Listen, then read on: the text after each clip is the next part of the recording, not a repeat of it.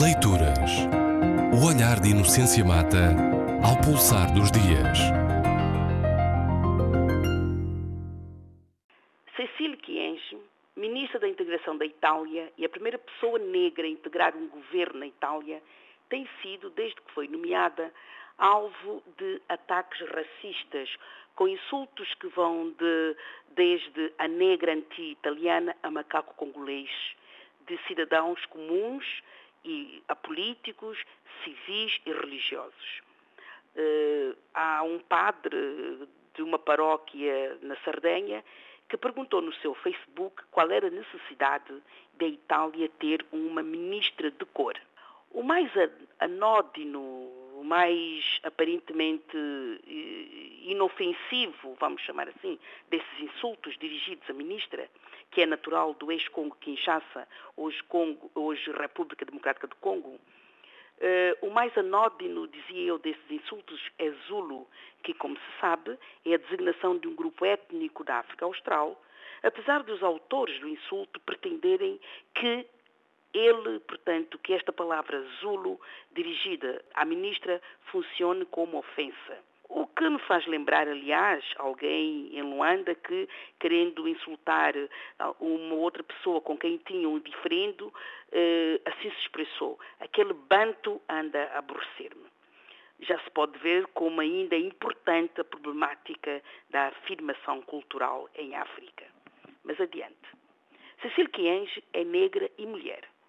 Duas enormes desvantagens Houve logo um político, aliás, um eurodeputado, que se referiu ao governo do primeiro-ministro Henrique Letta como o governo de Bonga Bonga, reportando-se ao que ele consideraria marca da cultura africana, seja lá o que isso for.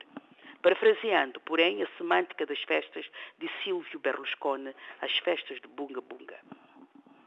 Na semana passada, esse ataque à ministra negra tomou uma forma quase institucional, quando uma autarca afiliada na Liga Norte de Humberto Bossi, partido que esteve no poder em coligação com a Liga Itália de Silvio Berlusconi, reagindo a uma posição da ministra de que discordava, disse que a ministra merecia ser estuprada. Houve imediatamente, após essa afirmação no Facebook dessa autarca, houve imediatamente uma reação de vários quadrantes, vários políticos que se manifestaram eh, de forma veemente contra tal afirmação, reação a que, a que se veio juntar a desvalorização pela própria vítima da questão, eh, assegurando que a Itália, onde ela vive há 30 anos, não era um país racista.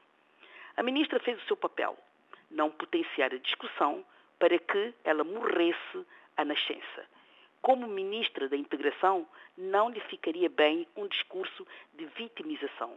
Mas a questão persiste.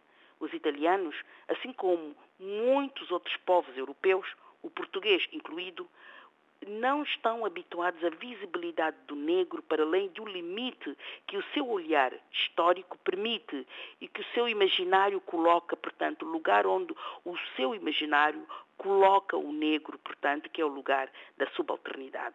É por isso que eu não me canso de dizer que a construção do multiculturalismo passa aqui em Portugal, como em qualquer outra sociedade, marcada pela multiculturalidade e pela multietnicidade, passa, dizia, pela visibilização dos vários segmentos que compõem a sociedade.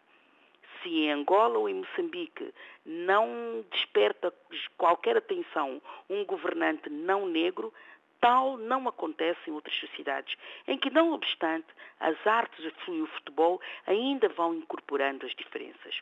O que nem sequer é o caso da Itália. Mário Balotelli que o diga. Leituras. O olhar de Inocência Mata ao pulsar dos dias.